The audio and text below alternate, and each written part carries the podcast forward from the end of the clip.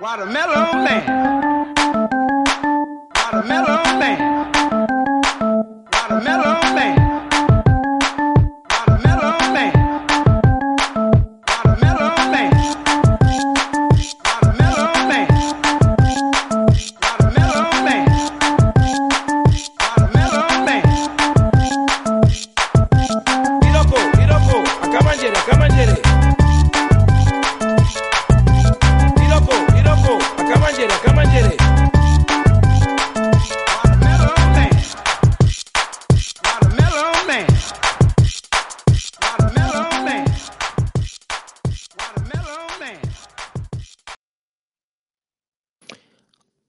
Soy... eh, Joder, vaya arranque que llevo.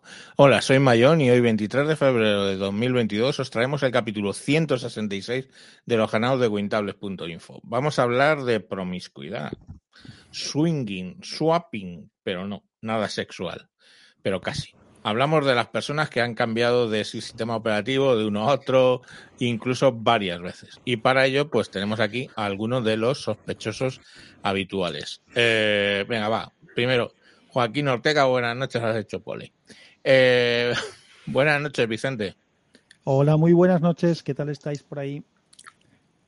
O aquí al, al lío, al lío. Buenas noches, Samuel. si- A ver si salgo en algún podcast, porque si tiene que ser en el mío, ¡buah! Ya ves. Ahora hablamos de Yo podcast. también estoy esperando para ver si me establezco un poco mejor y grabo y, y hago y hago cositas. Bueno, pues muy bien. Buenas, buenas noches, Rafa. Muy buenas. Ya, y ya. Ya, buenas noches, Alberto. Buenas noches. Espérate, que Rafa debe decir algo más. Rafa, dinos exactamente cómo te encuentras esta noche. ¿qué? ¡Perfectamente! Eso es. A mí, perfectamente. A mis brazos, Rafa. Perfectamente. Bueno, em, vamos a ver, vamos a ver. ¿Qué, qué- quiénes habéis grabado de los que estáis aquí? Bueno, lo primero, lo primero, lo primero, lo primero. Tenemos que dar la bienvenida. Ayer hicimos el mintable de bienvenida, pero tenemos que dar la bienvenida a dos nuevos podcasts a la, a la red de sospechosos. El primero, Back to the Game, eh, que es de, de McDani, de la gente, pues bueno, que está, que tiene ya, ya tenía en la red manzanas enfrentadas y ahora pues con un equipo nuevo, pues hace mm, lo de eh, lo de no, no te- no- no- Samuel no estás despierto, Game, tío, ya game, le había game. presentado. Bueno, este mm, Back to the Game. Entonces, Back to the Game, pues eso, que son las, eh, eh, es McDani, que ya tenía manzanas enfrentadas y con un equipo nuevo, pues es el primer podcast que tenemos sobre gaming en la red.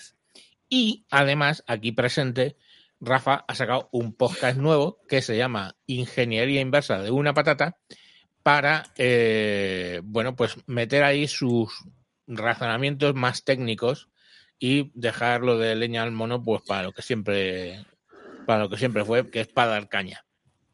Y entonces los temas técnicos, más técnicos, pues como está explicando ahora, temas de estructuras y temas de memoria y temas de registro y todo este tipo de cosas, pues lo vas a meter en ese nuevo podcast, ¿no? Eh, efectivo y Wanderanda, introduce, métesela a Moisés que quiere que se la metan. Ay, perdón, que es que no lo había visto. Buenas noches, Moisés. Muy buenas noches. ¿Qué tal? Pues bien, bien. Aquí andábamos Hola, ya repartiendo. Entonces, bueno, em, Rafa, cuenta, empieza tú. ¿Qué, qué, de qué has estado hablando todos estos temas? Y... Despotricando de todo y de todos, de mi paso a, a Windows, eh, a- de mi paso a Windows y, a, y Android. Y luego la creación del podcast este porque, bueno, me pidió, eh, bueno, se metió conmigo este, ¿cómo se llama? Nipegun, que es un sinvergüenza, y me dijo que hiciera cosas más técnicas y que dejara de pajearme mentalmente. Y es lo que hice y luego pues me di cuenta de que las cosas más técnicas pues no cua- cuadraban bien con, la, con el concepto de paja mental, eh, y paja y diarrea mental y dije pues sí, pues separamos y ya está. Y de todo he hablado, de todo un poco. Hasta del atraco de ayer del- en el Apple Store de Amsterdam. Ese no le, no le he oído todavía. Pues nada, que entró un tío con um, em, eh, chaleco antibalas y traje de este militar, con una semiautomática y una pistola, agarró a otro tío, lo esposó, lo, se lió a tiros con la policía, acordonó la policía, el- estuvieron cuatro o cinco horas por ahí, la gente metía en los aseos, encerrada en los cuartos de aseo y en los armarios para que no los pillara el terrorista este, el gilipollas este, y en, a las once y media por ahí de- pidió agua, le llevaron agua con un robot y el tío se asomó afuera a recoger el agua y el, y el Lo rehén-. Sí, el rehén aprovechó para salir corriendo, el tío salió corriendo detrás y evidentemente estas cosas están preparadas y un coche blindado que tenían preparado pues pasó por encima del tío y una vez que después de que comprobaron de que ya no tenía no tenía explosivos en el cuerpo, pues ya lo atendieron, lo llevaron al hospital y parece ser que no es terrorismo, es un tío que está gilipollas por las armas y le dio por hacer eso. Pedía, pedía 200, 200 millones o 200 mil millones de, de euros en criptomonedas. Es que Joder, ya ves. Se lo, se lo Se hubieran dado, modernizan los atracos. sí, sí. se lo hubieran dado en la criptomoneda esa que sacó Venezuela, tío. Dice, sí, te lo va- ah, no has dicho Bitcoin. Ah, se siente, toma. No, pero yo es que lo que había visto que, que le habían revisado con un robot antes de, de poder acercarse y todo el rollo, pero no me había enterado de la historia completa de lo del robot llevándole agua y el atropello y todo eso. Madre mía, menuda. No, no os pruebéis de nada, ¿eh? Muy peliculero. ¿no? Sí. Sí, bueno, es Bueno. las fotos que han aparecido por ahí han sido típicas de lo- la policía americana, con los subfusiles y de- parapetados en los coches y tal. Es que nada más llegar la policía, el tío se lió a tiros con la policía. Entonces ya la policía apretó el botoncito y allí se armó la de, la de Dios en cuanto a control de policía. Sí, si os acordáis, hace tiempo aquí en España hubo un atraco a un banco y lo mismo, el chaval pidió una moto para salir del sitio y le cruzaron un vehículo y salió el tío. Sí, sí. ¿verdad? Así que es el estilo que se suele emplear. Lo que pasa es que ya últimamente como que se te podían echar mucho encima. Pero bueno, Ya ves. Lo que, lo que, lo, que- lo, lo- lo que pasa, lo que- las cosas que pasan en el, en el, en el mundo, tío.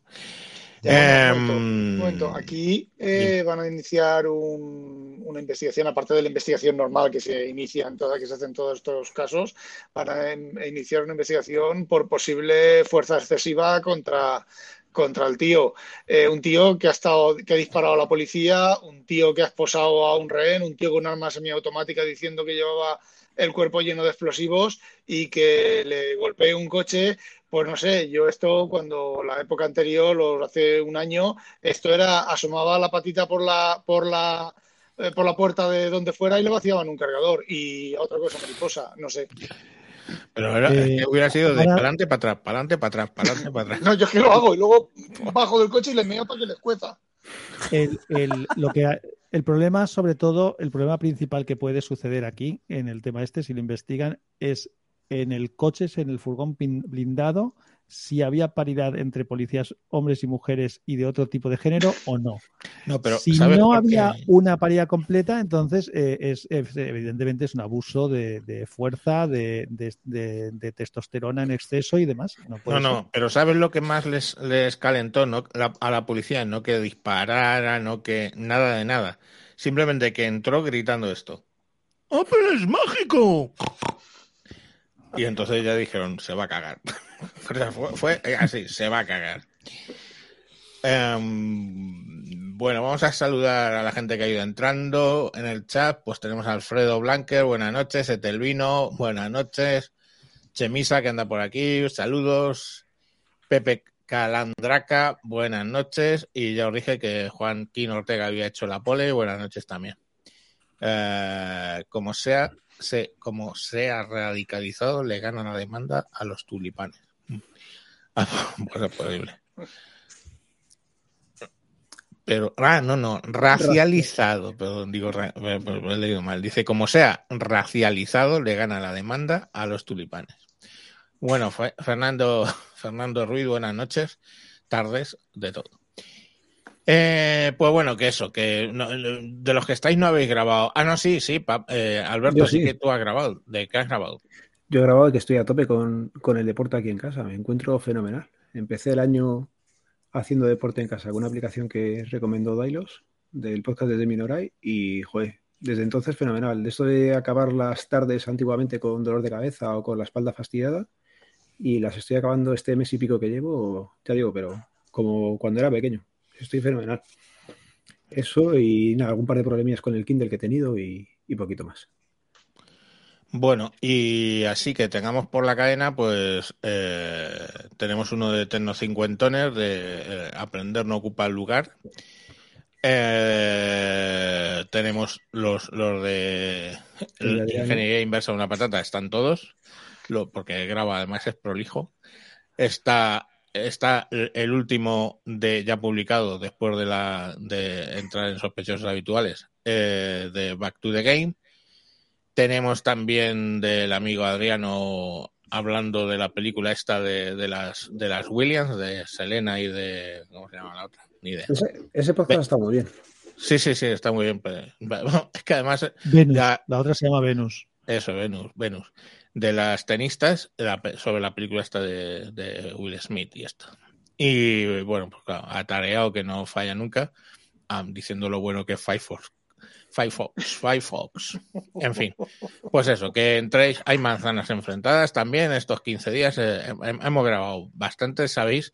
Eh, yo, yo lo digo siempre, digo, suscribiros a sospechosos habituales. Lo tenéis, podéis buscarlo en Google Podcast, en Apple Podcast, en Spotify, que últimamente yo uso Spotify para los podcasts todo el tiempo. Lo- los tenéis también en Evox. Em, y si no, pues con el feedpress.me barra sospechosos habituales. Y os lo recomiendo que os suscribáis porque vais a, así os vais a conocer a un montón de podcasters y vais a poder escuchar y luego si queréis, en un momento dado ya, pues os suscribís a los canales específicos que, que queráis. Como novedad, aunque está todavía en, fase de implantación, no funciona muy para allá, eh, también podéis ver los, los podcasts en wintables.info. Los tenéis ahora allí, van a ir apareciendo todos los podcasts que vayamos publicando también. Entonces, bueno, y luego, por supuesto, pues seguir a, a, a Wintables en Twitter eh, para manteneros informados, ¿vale? Bueno, vamos con el, con el tema de hoy. El tema de hoy, eh, bueno, pues básicamente hablamos de promiscuidad, de swi- swinging, de swapping. Gente que estaba con Windows, se pasó a Mac, de Mac se pasó a Linux, de Linux a Windows, de Windows a Linux, o incluso eh, gente que ha pasado de Android a iOS y todo este tipo de, de cambios habidos y por haber. Y la primera, yo que, que- que plantearía aquí, eh, yo lo que plantearía aquí como primera pregunta es ¿por qué? ¿No? Porque que alguien se cambie, pongamos por caso, de Windows de repente a Mac o de Mac a Linux, pues una vez, un cambio, pero aquí no, somos varios los que nos hemos cambiado varias veces de un sitio a otro. Entonces, la pregunta sería ¿por qué? ¿Por qué, por qué somos tan de culo de mal asiento? Pues porque sois de culo de mal asiento, algunos, Ah, así bueno. de claro. No, yo creo que tengo, por lo menos lo que me pasa a mí es que mm, empieza, te- vamos a suponer, te pasas a Apple y Apple es nuevo, es una novedad, tiene cosas nuevas, cosas chulas, cosas que funcionan bien, cosas que lo que sea, ¿vale? Y conforme vas eh, usando la plataforma, pues es software, le van saliendo historias, le van saliendo problemas, cosas que no funcionan como deben, cosas que, que, bueno, pues que terminas un poco hasta los cojones de ellas. Y entonces empiezas a recordar, yo es que en Windows, en Windows hacía esto, en Windows hacía lo otro, en Windows hacía lo de más allá, lo de todo, eh, que si esto, que si lo otro. Entonces dices, te entra el engurrio de Windows y te vuelves a coger el Windows y llegas a Windows y entonces descubres que no te acordabas que el, el OneDrive es una mierda sincronizando, que el, no sé qué del no sé cuántos no funciona, que el no sé cuántos tampoco funciona, que va súper lento el, el hacer una cosa que en Mac va súper rápido, en Windows va súper lento, súper despacio. Eh, no sé. mm, y- y entonces dices, ay madre mía, bueno, estás un tiempo con Windows y dices, ay madre mía, si es que esto que estoy haciendo ahora en Mac funcionaba cojonudo. Y te vuelves a pasar a Mac y vuelves a repetir. Y lo mismo con los teléfonos y, con todo. Y creo que eso nos ha pasado a todos. Pues sí, yo Bueno, eh, yo siempre he sido muy promiscuo. Eh, fijaros que yo, bueno, pues lógicamente empecé con MS2 y todo este rollo. En- Empecé, hablamos, ¿no? Y, pero en cuanto pude, pude eh, probar, pude instalar Linux, que la Slackware 093 o 097, no me acuerdo. No, no, vamos, aquello era, tío, de ten en cuenta que es la beta de la primera distribución que salió. Y, y luego, bueno, pues eh, también estuve en el punto Mac. Ahora, mm, quizá las- lo, lo motivo más curioso que yo tengo para haberme cambiado, salir de Mac fue que me divorcié y pude ir vendiendo las cosas de Mac y comiendo durante el divorcio, que los primeros meses son jodidos de eso, de comer y tal. Pero, no sé. Hay una cosa que creo yo que también pasa para ir cambiando y es que es más barato cambiar de software que cambiar de equipo. Entonces, la gente que nos gusta cacharrear, ir probando cosas y tal, eh, el cambio es más drástico además, es decir, es mucho más drástico el cambio de pasar de usar un sistema a usar otro que el cambiar de aparato. Es decir, tú tienes un teléfono Android y te compras un teléfono nuevo de Android y a los dos días ya estás igual que estabas hace, hace eh, antes. En cambio, si cambias de sistema, pues eh, la novedad es mucho mayor. Y a veces lo puedes hacer sin cambiar de equipo. En el teléfono no, pero en el ordenador sí que se puede hacer. Entonces, yo creo que eso también es un aliciente adicional. Yo, en mi caso concreto, más que cambiar, yo lo que hago es convivir. Yo tengo el teléfono del trabajo, lo tengo en iOS, el teléfono personal lo tengo en Android, eh, tengo un iPad, tengo el Surface Go que es Windows, el ordenador del trabajo y el mío personal también son Windows. De vez en cuando he hecho alguna cosa con Linux, pero poco porque no tengo no tengo paciencia para tener que descubrir cómo hacer según qué cosas. Y entonces, pues ahí lo dejo. Pero yo convivo permanentemente con esos tres sistemas, con Windows, con Android con, y con iOS. Con esos tres estoy todos los días eh, trabajando con uno con otro. Alberto. Vicente, Vicente convive con los tres sistemas operativos y yo convivo con mi mujer. Y mi mujer, cuando puse el Linux, dijo que por ahí no pasaba.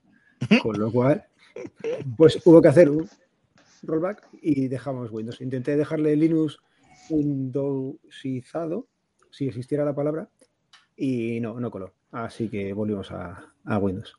Entonces, uno puede intentar cambiarse para sí mismo sus aparatos, pero si estás conviviendo o es el aparato de toda la familia, es más complicado. Pues yo tengo, tengo por ahí un PC, un portátil eh, antiguo que, me vendió Samuel, era, era un i3, no sé cuántas, y lo tenía para ahí para los, para los críos. Y ahora se, se ha ido una de mis hijas a, a Gijón y se lo he preparado, le, le he puesto Win, esto Linux, porque ya el Windows es que no iba ni para Dios, pero con el Linux va bien. Y lo que sí es, lo primero que he hecho es instalarle en el Linux TeamViewer para poderlo coger en remoto y poder Y ayudarle. solucionar las películas, tío, porque me Que, que las va a tener, que las va a tener con seguridad. Y le dije, Oye. claro, y le dije, digo, mira, como es, quieres también Office y eso, le instalé el LibreOffice, que, que bien, que me ha sorprendido en este mes que llevo con Linux, me ha sorprendido. Ay, eh, per- per- permíteme que, que te quiero hacer una pregunta, pero voy a introducirla. ¿Vale. Javier? A ti, a ti, Javier. Yo desde que te conozco, tú estabas con Mac, ¿vale? De Mac pasaste a Windows. Luego hubo una temporada que estuviste trabajando y haciendo todo lo que podías con eh, Windows eh, eh, RT. No, con, con- Con ah, Windows bueno, RT. con Windows RT también, sí. con Windows RT. Después de Windows RT pasaste a Chromos. sí. ¿Vale? Luego eh, has hecho tanteos de, de Linux, entrar, salir, pero combinado con, con- con Windows. Y ahora ya nos contarás eh, tu nueva adquisición. Pero mi pregunta, he hecho la introducción porque creo que tu caso es interesante. La pregunta es, ¿tienes ahora mismo algún dispositivo con cromos que ha sido un evangelizador de cromos Sí. tremendo? ¿Tienes alguna hora en marcha? Tengo un Chromebox puesto en el salón, que es el que usa eh, la niña pequeña o, el chico cuando, cuando, cuando entra, pues tiene ahí como ahí puede entrar cualquiera con su contraseña de Gmail, entran y, y así eh, como están en el salón veo lo que hacen, porque esa es la movida, claro. Sobre todo con la pequeña, o sea, el otro ya tiene 17 años, pues allá que se haga cascar, que se la quiere cascar con Restube, pues, ¿qué le voy a decir? Pero la niña pequeña quiero ver en qué está, en qué está entrando y qué es lo que hace, ¿no? Entonces le tengo puesto el, el Chromebox allí, un Chromebox pequeñísimo, pero que funciona para lo que tiene que hacer un Chromebook, funciona, funciona perfecto. Y, y es verdad que, que estuve con Chromeos y se me había olvidado. Y hay muchísimos, muchísimos capítulos de Wintable, muchísimos que decir, pues de los 166 a lo mejor 100 fueron grabados con, con Chromeos. Ala, Eh, tú, tú y yo, tú y yo tuvimos una, una época previa, además, hablando de dispositivos móviles, que luego, luego a mí sí que me gustaría hacer un repaso de los móviles, en el que tú y yo estuvimos incluso con el Playbook OS de, de, de BlackBerry. sí, no, joder, con un- sí, no con teléfono BlackBerry, sino con el tablet, con el Sí. Playbook, que era un dispositivo cojonudo, además. Mm. Eh, bueno, y lo que decías, eh, que ahora que he cogido, a ver, yo dije a principios de febrero, además fue como lo de dejar de fumar, que lo tienes que hacer de un día para otro, o como digas, voy, eh, voy, esto va a ser mis dos últimos días fumando. Parece ser que, que no, que no, que no, que no llegas a, dejarlo, ¿no? Entonces lo que hay que hacer es hacerlo pam, de, de, de golpe. Y, mm, y lo que hice fue, no sé si era el 31, o sea, el 30 de, el 31 de enero, dije, ma, todo el mes de febrero solo con Linux. Y ya había hecho algunas pruebas, me, monté eso y lo que hice fue en la UEFI cambiarle el orden para si no le digo nada, arranca Linux. Porque si no, muchas veces se te olvida la teclita para arrancar el sistema operativo y lo que sea. Boom. Y entonces me empezó con Linux, Linux, Linux, Linux. eh, ya estamos a día 23, me quedan cinco días. A veces se me está haciendo largo, la verdad, para qué voy a mentir. Y el que está haciendo mete, saca, entra, sale, entra, sale, que es eh, Rafa, pues me tenía de segunda mano un MacBook Air, un MacBook Air, que es este, bueno, los que estáis viendo el vídeo, un MacBook Air, y dije, pues hacía mucho que no, bueno, mi PC es un PC industrial de estos backbone que ni ventiladores tiene, y dije, pues joder, hace ya muchísimo, lo menos cuatro años que no me compraba un ordenador, digo, me voy a pillar el MacBook. Y ahora pues estoy empezando con eso. Y joder, joder, es, es complicado, es complicado. Estás con ganas de acabar con el, con el Linux, ¿eh? No, no, no, ¿qué más? Si es que cuando digo que me río y es complicado, es complicado el Mac. O sea, porque, a ver, yo, mi principal problema es que yo hago cosas con, con el audio que mucha gente no hace, ¿no? Entonces, pues todo lo de la mesa de mezclas, coño, la que tengo de 18 canales. Eh, conseguí que funcionara en Linux a base de, de utilizar PyWire y, y tenía PyWire montado en Ubuntu, pero iba, mm, me hizo una instalación y a tomar por saco todo. Y entonces eh, cogí una distribución que lleva PyWire por defecto, que es la eh, Fedora 35. Y mm, toco madera, me quedan cinco días, toco madera. mm, el tema del audio, bien. Y pues instalar el Carla y todas estas cosas que para hacer routing de audio. Pero claro, me llego a Mac, que en Windows pues tenéis el, el Voice Meter y todo eso que lo usa también Vicente, ¿no? Pero me voy a Mac, busco a ver, oye, vamos a ver programas de routing, ¿no? Para hacer routing. Ajá, ajá. el que usa todo el mundo, el que usaba yo antiguamente en Mac era Sunflower, ya no, eso desapareció y ahora se llama Loopback 2, versión 2. El Loopback 2, más otra cosa interesante que se llama Audio Hijack, que fabrica el mismo fabricante, sumaos 158 euros. Y dije, ¿What the fuck? Digo, welcome to Apple. Apple es mágico. O sea que, pues yo no sé. Y estoy haciendo unas ñapas para poner todo esto que estoy haciendo con el audio en Linux y en Windows, para ponerlo en el. Joder, en el, eh, en el Mac, que grabaré un vídeo explicándolo, porque, joder. Es que todo es ahí, en Mac es todo así, traca, traca, traca, traca, traca. Y además no, joder, 10 euritos, 20 euritos, yo qué sé, pues hasta putos 60 euros. No, 100, 158 euros el programa del ruteo. Y no hay muchas más alternativas, yo qué sé. Ya bueno, he hablado mucho. Eh, Moisés, tú, Os- tú eh, estás en Mac, pero has estado en Linux. Tú también has hecho He unos estado en Linux swaps. y en Windows y la verdad es que me muevo entre los tres bastante bien. Uso para el trabajo Linux y en lo personal antes usaba... eh, perdón, uso para el trabajo Windows porque, porque doy clases de Office de Windows y, eh, y he usado también para lo personal Linux y ahora estoy con Mac. Eh, me había pasado al Mac por temas de edición de vídeo, de imagen y tal. luego para Windows para el curro, y me volví a pillar un Mac, eh, un portátil, MacBook Air como el tuyo, un, un M1 de los nuevos, porque es que como ordenador portátil, para mí, para, o sea, para propósito general, multiuso ahora mismo me parece el mejor en relación calidad-precio. La potencia que me da, que, compite con el Mac que tenía antes de una gama superior, pero que era Intel, se calentaba como si no hubiera un mañana, fufa el ventilador como si no hubiera mañana también.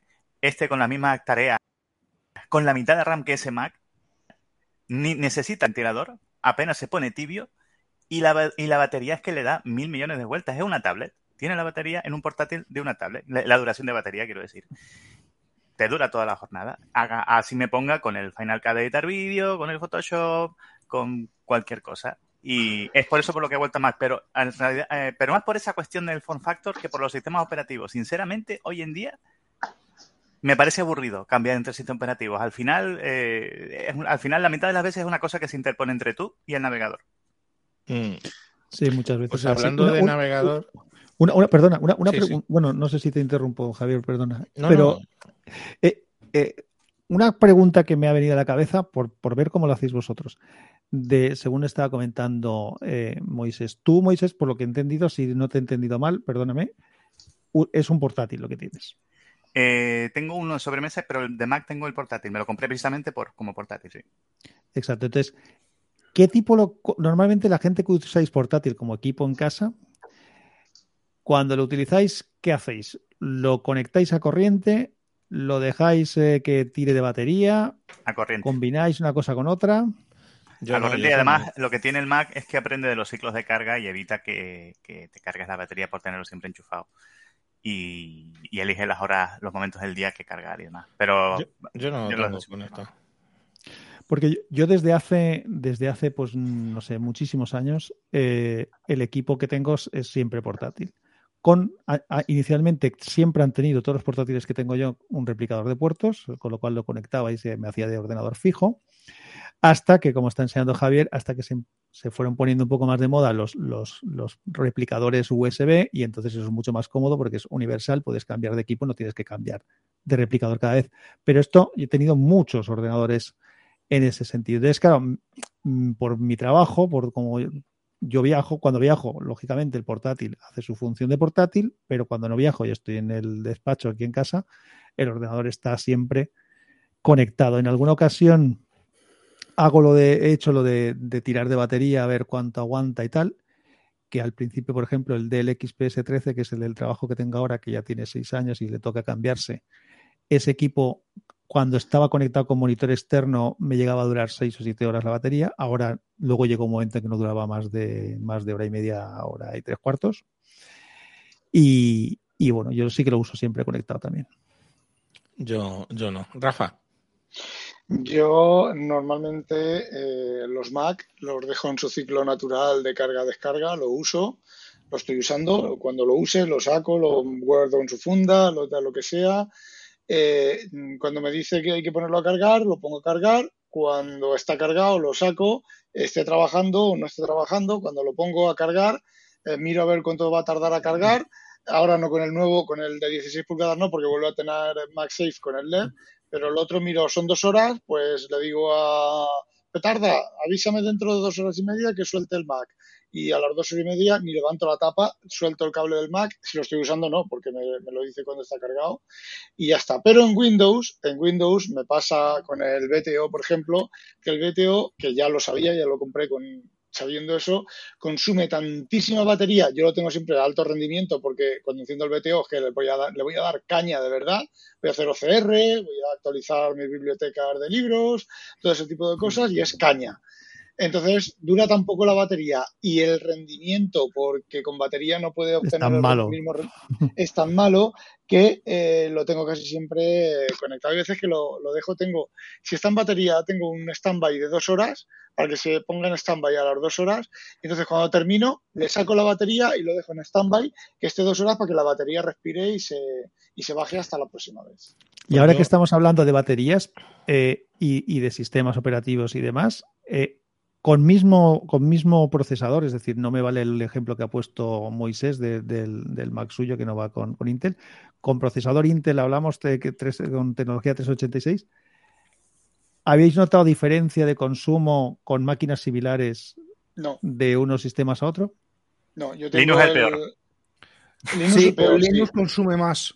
Pero Sí. Windows, Windows Mac es exactamente igual. Yo he tenido Intel he instalado Windows y Mac y si hace las mismas cosas, eh, parecido, ¿vale? Tampoco es, tampoco es idéntico. De hecho, se da la, la situación de que hay veces que con el Mac recién salido por parte de Apple, antes de que la, o sea, la versión cero del sistema operativo, Windows, que tiene drivers más antiguos, eh, da más, más batería hasta que Apple, bueno, pues saca una o dos actualizaciones y corrige los, las pifias que pueda, pueda haber dejado en el equipo. Una cosa, hemos hablado de. Bueno, yo, eh, lo de la batería, yo eh, con. Es que con la batería del M1 es que cambia, o sea, es que di- directamente lo que hago es lo enciendo, o sea, lo, lo abro, está funcionando. Si veo en el arriba que ya me salta el aviso de que tengo que meterle chicha, le pongo la chicha. Espero a que se cargue mi- mientras sigo trabajando y luego le saco directamente. Y siempre los he utilizado así los de Mac. El PC de la oficina, que también tengo portátil, eh, ese, sí que tengo, tiendo más como, la cuestión es, el Mac lo he pagado yo, así, el, el portátil de, de la oficina lo ha pagado la empresa. Entonces yo soy vago, de por naturaleza, le meto la corriente al PC, de, al portátil, y ahí está todo el día con, con la, con la batería. Sí que le hago que se descargue, ¿por qué? Porque no lo apago, o sea, no lo apago, lo cierro nada más y eso se queda consumiendo y, y- y en Windows sí que consume, en el, en el Magno. Pero bueno, a lo que quería decir antes es cuando hemos hablado, dice, el sistema, una frase muy buena, el sistema operativo es algo que me eh, está ahí entre medias para llegar al navegador, ¿no? Y entonces eso me ha traído a la mente una conversación que están teniendo en el chat donde Fernando Ruiz primero dijo que eh, había intentado eh, instalar Chrome OS Flex y no había podido. Y luego nos dice, si el Chrome OS Flex anda, se llevará, se lleva puesto al sector oficina de Windows. Y este hardware adicto le dice, lo dudo. Eh, no sé, ¿qué pensáis de, todo ese tema del Chrome Flex al final? ¿Qué han sacado? Pues depende de si la- la- las empresas van a tener aplicaciones en la nube o no. Yo lo que estoy viendo, por ejemplo, en mi empresa es que la migración que se va a hacer de todo el RP de la empresa va a ser a un servicio eh, en la nube. En la nube o en el servidor, me da lo mismo. Es decir, al que se accederá desde, desde el navegador. Entonces, si llega a esa situación, la limitación principal que tiene cualquier persona que trabaja en administración en la empresa eh, se acabó. Podría trabajar con cualquier equipo que tenga un navegador. En, Para- en mi empresa ¿Y el contable? Suite. El contable. ¿Sí? con el No. Excel, ¿Y qué va a al, Excel, esto? al Excel te refieres. Claro. No, estos, estos tendrán un portátil normal con Windows y tal, pero, pero la gente que tiene que entrar eh, y que básicamente vive dentro del RP, Mira, dice Adicto, donde esté el Active Directory. Yo quiero pensar que lo ha dicho. Sin las aplicaciones de escritorio de Office, yo creo que Pues sí. ya muchos más equipos habrían volado a la nube. Sí. Pero ahí. Microsoft pues mantiene. No, Bueno, mi empresa es todo Google Suite, ¿eh? Y, y Sí. no hay problema. Excepto, excepto eh, los hardcore financieros, que eso tienen una. pero, un pero eso, es, PC cul- con pero eso es Excel. culpa, eso es culpa de Microsoft, porque en lo que no sé es por qué el Office Online no es capaz de hacer Es lo mismo que el es mierda. Porque es es mierda. gratis, No es capaz porque ni es de gratis. mover ni la mitad de lo que es. No, no, no, no, no hablo del gratis, yo hablo, tú tienes un Office 365 y además un Office 365 Sí, Ah, corporativo, profesional. Ujú. cor- corporativo que vale un pastizal y, y deberías de tener las mismas La funciones. Si, si Sí, tuvieras las de mismas por funciones, las funciones, si no es por las funciones, es por la potencia de cálculo. La capacidad de coger y moverte una hoja de cálculo mm, con referencias para arriba, para abajo. sí, sí. Eh, dice Con- con dice macros, Hardware con el no era coña, vale, pues ahora lo explicas. Em, No, y totalmente, no va de coña. vale, bueno, directorio, ahora- activo, directorio activo es Dios. Y termina de server. La verdad es que eso no tiene, no tiene, no, no hay equivalente. Ya.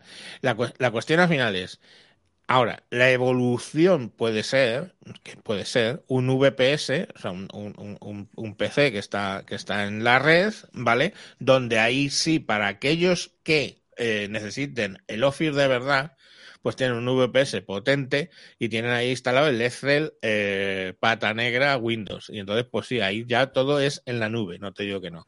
Pero yo las organizaciones que conozco que están en, en Office y que no tienen eh, y usan la- el, el- el Office en online, eh, no, no, No puede. no, no, no es, no es, no, no es funcional. A ver, me río porque dice, eh, como ha dicho Samuel, no, no, lo está diciendo en serio. Le, le contesta Hardware Adictos, Samuel siempre me entiende, Samuel es mi padre en el 2.0. Bueno, entonces, a ver, venga, va, ya que habéis Ah, hablado, ah, explica, una explica, Samuel, tú que le has entendido, espera, espera. Antes de pasar a las ah, cosas perdón. complicadas. Eso que acabas de decir, Javier, yo recuerdo hace muchísimos años que cuando que, que, que, que especulaba, ah, cuando todavía, cuando empezó el tema de lo de, la- lo de las nubes y los servicios en la nube y tal, que yo lo que, lo que pensaba, vislumbraba que debería ser el futuro es un, un equipo en la nube, pero multidisciplinar. Es decir, ¿por qué no tener un equipo en el que yo pueda tener el software de Mac que, que me interesa, el software de Android que me interesa, el software de Windows que me interesa? Eso sería ideal. Eso lo puedes hacer con el Citrix Meta, ¿cómo se llama? Citrix, no sé qué. No, a ver, a ver, actualízate. coger. Workspace. Citrix Workspace. Vale, pues que puedes, puedes tener de- estas de aplicaciones. Vale, pero las aplicaciones, tienes todas las aplicaciones allí y unas tiran de un servidor, otras tiran de otra cosa y otras Exacto. tiran- Pero uh, en general va, va- a mí nunca me ha gustado eso, le tengo mucha manía. A ver, explica Samuel qué, cuál es la, la juerguita con el Active Directory.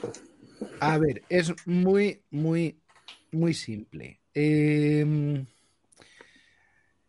directorio activo es la evolución del, del directorio plano DNT que vino heredado del directorio de Nobel. ¿Vale? Esto ya es en plan abuelo cebolleta. Nobel era dios de las redes en los en el principio de los 90, llegó IBM más, más Microsoft, inventaron OS2, eh, partieron peras, Microsoft se fue por su lado, inventó NT. Y en una de estas, eh, Rafa, luego si quieres lo desarrollamos, ¿eh? de cómo a golpe de talonario le robó todos los ingenieros Microsoft a Nobel para llevárselos y desarrollar directorio activo.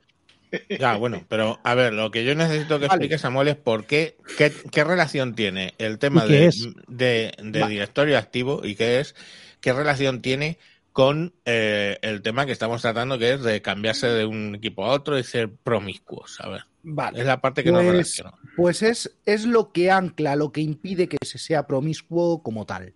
Ah, vale. En, al menos en, en cuestiones de empresa. ¿Vale? ¿Por qué? Porque esto es lo que se utiliza desde administración de sistemas para modelar todo lo que sea Windows Pro y superiores. ¿Vale? Todos los servidores se modelan por ahí, todos los Windows Pro, Enterprise, LC, LTSC, LTSB o, o como lo quieran llamar, ¿vale? Todo eso. Los home no se pueden unir a un dominio, con lo cual no pueden ser modulados. Por lo tanto, eh, de los home tenemos a un montón de blogueros, eh, a un montón de mm, picateclas, diciendo, toca esta clave de registro, toca este no sé qué, toca este no sé cuántos, y tu Windows irá mejor, o con esto se puede cambiar el fondo de pantalla para que sea... Cosas así. Bueno, pues eh, yo en una empresa cojo y digo, las eh, contraseñas tienen que tener esta longitud, tienen que tener esta... mm, eh, este, este nivel de complejidad. Tengo que tener este fondo de pantalla corporativo. tiene que saltar el bloqueo cada eh, no sé cuántos y los modos de energía son estos dos que dejo aquí. Vale. Hacer eso en 500 ordenadores, pues ahora con PowerShell es posible. Posible. Cuando se inventó esto con los Windows 2000 Pro, con los NT Workstation, con los Windows 2000 Pro, con todo lo que ha venido después, XP profesional, eh, Vista 7, 8, ¿vale? Todo eso, 2003, 2008. Pero yo creí que lo decíais por el propio per se directorio de usuarios, ¿vale?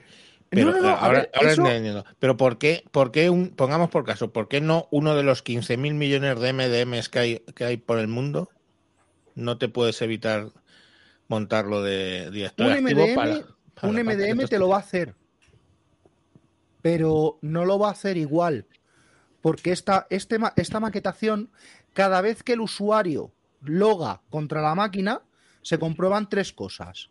La primera es la validez de las credenciales del usuario, la otra es la validez de las credenciales de máquina y la tercera es el, el repaso que le hace a las políticas de sistema, a todas las a todos esos microajustes que se hacen desde lo que se llaman políticas de directorio. ¿Vale? Ahí es donde reside la potencia. Lo primero, la validación de usuarios.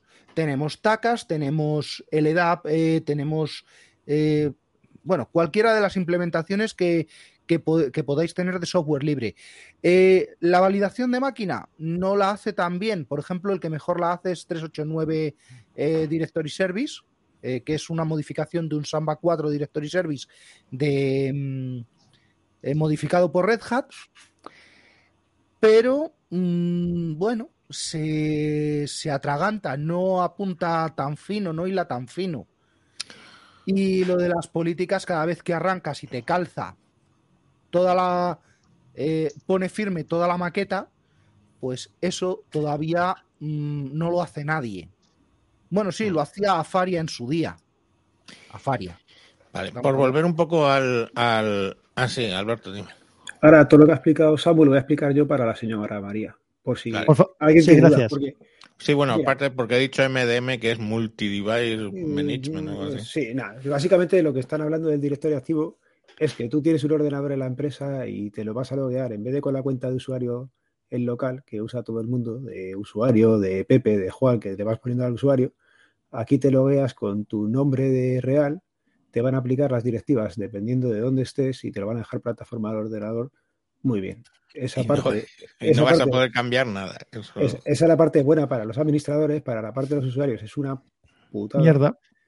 porque no puedes hacer nada. Y ahora te pregunto yo, Samu, por ejemplo, si yo tengo un Active Directory que me aplica mus- sus cositas muy bien y tal, y luego tengo, por ejemplo, el filecilla con unos sitios guardados, cada usuario que entra se le pueden configurar esos sitios que están metidos dentro del filecilla, o como es un programa externo que no controla esta gente, tienes que ir ordenador a ordenador metiéndole esos sitios que están predefinidos o que quiero predefinir yo. Si hay un fichero, si hay un fichero del que tira, ese fichero lo puedes mandar por Active Directory, ¿no? Lo puedes. Yo pregunto, no lo sé. Porque ya te digo, es que es una putada. Pues si, por ejemplo, cada persona que entra tienes que cargarle luego a mano tú los ficheros de destino del filecilla, pues te han dado por saco. Sí, pero es lo que te digo, si eso está Pues, guardado en mira, algún fichero, Sí, Vale. sí, se, sí se va a poder, vas a tener suerte, ¿vale?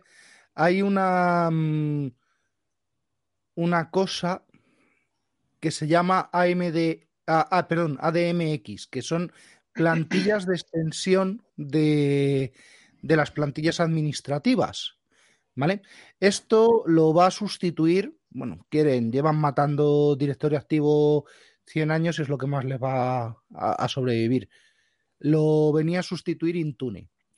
Eh, pero bueno, hay unas plantillas administrativas, las hay para Chrome, las hay para el- todo software decente y, y ¿cómo se llama esto? Y, y corporativo que, que os podéis echar a la cara, lo va a tener. Eh, Filecilla, por lo que estoy mirando en Google, creo que también las tiene. Tengo que mirar a ver qué es lo que hacen. Pero eh, sí, porque me imagino que, Filecilla, aparte de almacenar en. Lo diré. Alma- aparte de almacenar en fichero plano, las, las credenciales, las direcciones, Ah, todo el registro. historial, también almacena en como PuTTY en, en, directo, en registro. claro. Y si almacena en registro es susceptible de, de ser tocado por una DMX. Ya, pero a ver, con, direct- con directorio activo, a través del shared administrativo, tú le puedes inyectar cualquier fichero al usuario donde te salga de los cojones. Simplemente se trata de tener un filecilla configurado, ver qué es los ficheros que tienes que inyectarle y cuando el usuario loguea, si es una, un login desde cero, pues le, le pones los ficheros donde se los tengas que poner. El filecilla, el Office, eh, piticos de boina y los accesos directos y las claves eh, de usuario. Sí, no, no, no, pero, pero, que, Rafa, que lo que estaba hablando es de la, de la configuración del cliente, de dejar el cliente configurado, no de instalar Eso el es. cliente. Sí, bueno, también eh, es mala práctica porque tener un script de logón, de logoff eh, muy extenso, te hace que durante el arranque la máquina se, se arrastre. ¿Vale? Lo que hemos ganado con los discos SSD es precisamente que no tarde 10 minutos un, eh, como hacía un Windows 7 en arrancar. Bueno, vam- va- eh, aclarado el tema, vamos a volver un poco a- al tema. Al tema, sí. Cuando, cuando. Vale, una de las cosas que os puede resultar molestas a la gente que mm, os cambiéis de un sistema operativo a otro es el tema de eh, que las aplicaciones pues son específicas para un sistema. Hay muchas aplicaciones que son específicas para el sistema operativo, ¿no? Ahí vuestro, vuestro amigo son las, las aplicaciones que son eh, cross-platform, ¿no? Que son que la tienes en todas las plataformas y muchas de ellas también son de, de software abierto, que ya hablamos eh, hace 15 días de ello. Eh, vosotros mm, cuando, cuando os cambiáis de un sistema a otro, ¿habéis ido por esa vía? Quiero decir, o, o habéis buscado la aplicación, digamos, nativa del, de ese nuevo sistema operativo y habéis empezado a usarla, Moisés. Eh, ¿Estás muteado o algo por el estilo? Bueno, te oigo. Sí, Alguna vez he usado eh, iWork eh, simplemente porque me permitía editar desde el navegador eh, con su paripé de Google Docs y tal de, de Apple, pero generalmente tiro de la, casi siempre que puedo, de la multiplataforma. Mm. En mi caso es parecido también. Yo también utilizo siempre, tanto en sistemas móviles como en sistemas de escritorio, suelo utilizar los mismos programas, salvo que no existan y, que sea algo es- que pueda hacer independientemente en uno o en otro, pero eso me suele pasar poco, porque al final lo que suele pasar es que como, en- por lo menos en mi caso, ¿eh? como me muevo entre varias cosas, lo que hago tiene que poderse mover. Aparte, desde que nos eh, malacostumbramos eh, bien a lo que es la sincronización, es decir, a la ubicuidad de, de la información y de muchas cosas, desde que te acostumbras a eso, es muy difícil renunciar. Voy a poner un ejemplo, introduzco otra cosa también, solamente aunque sea a nivel de pincelada. Yo a nivel de dispositivos móviles, cuando empecé con, con equipos, fueron con Windows CE, ¿vale? De Windows CE, no voy a hablar en detalle de Windows CE, ya hemos hablado muchas veces y tal, y no, es el caso tampoco, ¿no? En Windows CE te tenías que acostumbrar a que el formato de Office y el formato de todo no era tampoco exactamente igual. Es, pasa como con el Office Online que hemos dicho, pero en peor aún. O sea, era, era aún más flojo. Te tenías que acostumbrar, tenías que tener siempre algunos archivos que pudieran ser compatibles y luego acabar de completar en un sitio o en otro, pero por lo menos ese archivo base es el que te podías ir moviendo, una hoja de cálculo, un no sé qué. Luego pasé a Palm. En Palm era una cosa similar. Palm era igual de compatible más con, con, con Office, por ejemplo, que, Windows CE incluso. Y tenía además alguna otra aplicación suya. Luego metes BlackBerry por medio, metes tal. Llegó un punto, porque yo muchos equipos aún los tengo y me gusta, en ese aspecto sí que me gusta cacharrear a mí la retrotecnología, me mola sacar un equipo viejo y usarlo. He dejado de poder hacerlo en el momento en el que los equipos que he sacado ya no pueden, ya no tienen los contactos, ya no tengo la agenda, ya no tengo. Cuando pierdes esa, esa posibilidad de la que nos hemos acostumbrado de, de ubicuidad de la información, entonces dejas de poder eh, jugar a ir moviéndote de un lado para otro. Y eso yo creo que es, que es clave y es una cosa que hoy en día es más sencillo de hacer y que incluso con, con, con lo que decías tú antes, Javier, incluso tú puedes utilizar a lo mejor un programa diferente, pero que sí que sea compatible con el archivo y como el archivo sí que lo puedes tener en los distintos sistemas, pues entonces igual eso te permite trabajar. Mira, y, y, Jorge Lama, pues aquí un poco la clava porque dice, y aplicaciones web también solucionan mucho la papeleta. Claro, o y tanto. hace que no, hace que no utilizo una aplicación para edición de gráficos eh, propietaria mmm, N. O sea, o es con Fotopea o es con pixlr.com, con cualquiera de las dos que están en la nube, eso es con, con, llevo años con ello y me da igual, estoy en, en Mac, estoy en Linux, estoy en PC, En Windows, perdón, eh, estoy cambiando con eso y lo estoy utilizando. Y lo mismo aplica, claro, a la ofimática, que en mi caso ya está toda hecha en, en- en Google. Eh, Samuel. Bueno, a ver, yo mm, voy a tirar un poquito de la época del abuelo cebolleta, ¿vale? Ese capítulo de, mm, de Big Bang Theory cuando dice Sheldon, vamos eh, a reinstalar mis cinco sistemas operativos, ¿vale? Yo hubo un tiempo en el que sí, en mi ordenador de casa llegué a tener cinco sistemas operativos instalados a la vez. Y en lo que nos respecta a lo de la multiplataforma, eh, yo en aquella época aprendí eh, lo que era POSIX. Pero digo, si esto solo vale para, para línea de comandos y poco más, eh, tiene que haber algo un poquito más allá, porque el navegador, cada uno de su, de su padre y de su madre, las aplicaciones ofimáticas, hasta que me encontré con Star Office Star Division. Perdón, Star Division Star Office, que es el tatarabuelo del LibreOffice. Mm, ¿vale? Del cual, agarraos, había versión para Solaris, para OS2, para Windows de 32 bits, para Windows de 32, pero de 16, y para Linux.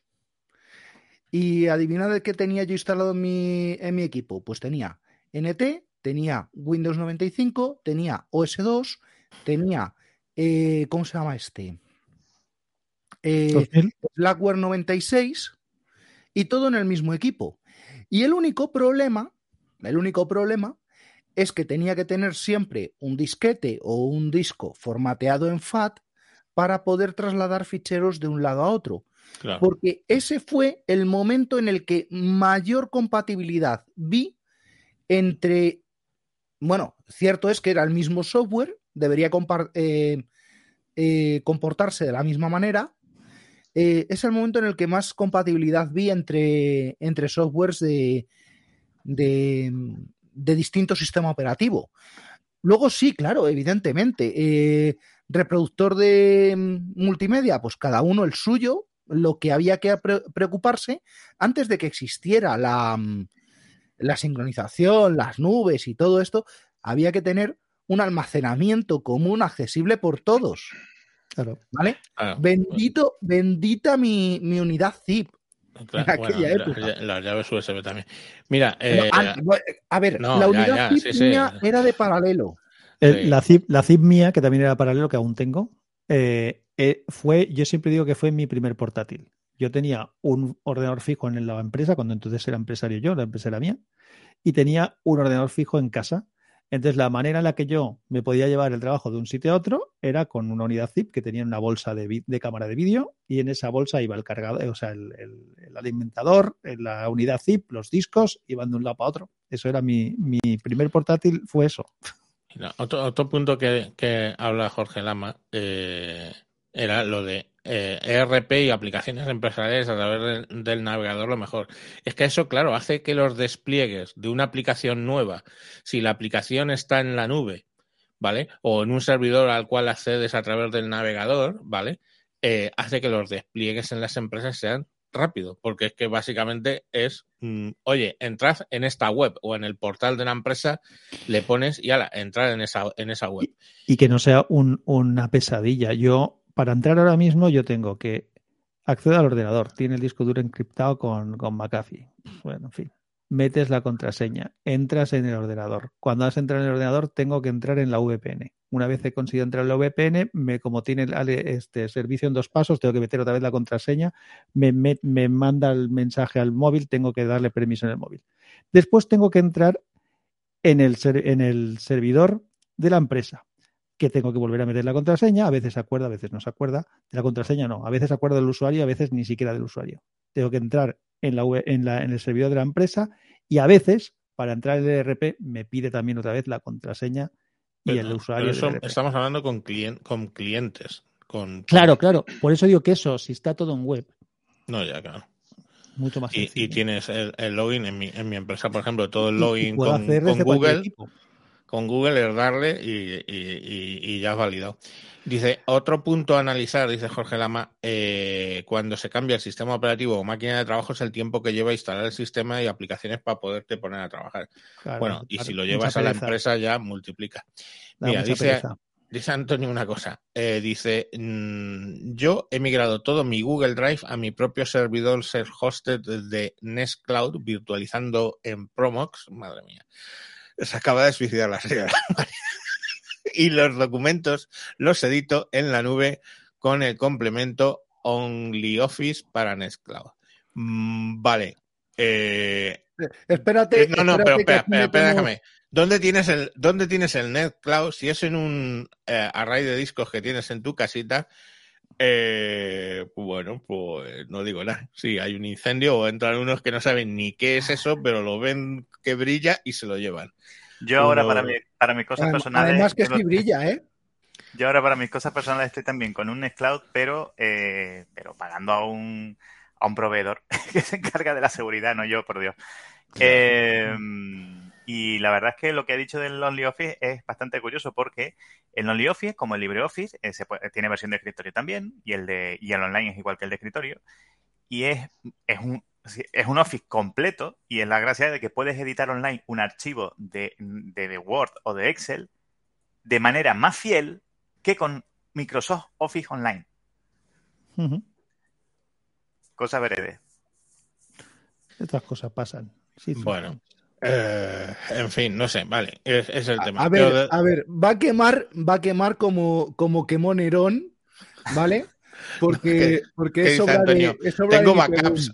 Claro, tengo backups y digo, sí, en tu misma casa. Digo, con lo cual, si el incendio, el backup, el array y. Vale, Yo- que probablemente luego, si se te quema la casa, sea el último de tus preocupaciones. Sí, Recientemente tuvimos, tuvimos un problema nosotros en el grupo, ya no en el grupo entero, con el, que, que- que lo conté en el podcast además, con, con un ataque de ransomware. Mm, ¿Sabéis qué es lo único que no tuvo ningún problema? ¿Cuál? Todo lo que estaba en el SharePoint, todo lo que estaba en Dropbox, todo lo que estaba. Claro. Dice Antonio, backups locales y remotos gestionados por Duplicati. Pues vale. Una Eh, bien, de- bien, sana, sana de decisión. Em, bueno, pero lo que sí que estábamos hablando es que al final, pues todos esos, esos software. Ahora, os voy a decir una cosa que, que es curioso, porque yo tengo mucha alergia a dos cosas. A número uno, pagar una licencia de Office, por lo que cuesta. O sea, es que es mm, la leche lo que cuesta una licencia de Office, ciento y pico de pavos. Y alergia número dos, muy grande, desde hace muchos años, a piratear programas. Entonces, si sumo alergia número uno con la alergia número dos, eh, tengo un problema, ¿no? Entonces, eh, joder, la verdad es que este mes que llevo metido en Linux, como tenía que traer, a veces traía cosas de trabajo, porque teletrabajo varios días, digo, joder, ¿y cómo los voy a poder editar si no puedo arrancar? Y tenía que tener el, Windows, el, el portátil de la empresa al lado del ordenador de... O sea, un rollo, tener dos ordenadores encima de la mesa. me Así vivo yo todos los días. Ya, pero ¿qué hice?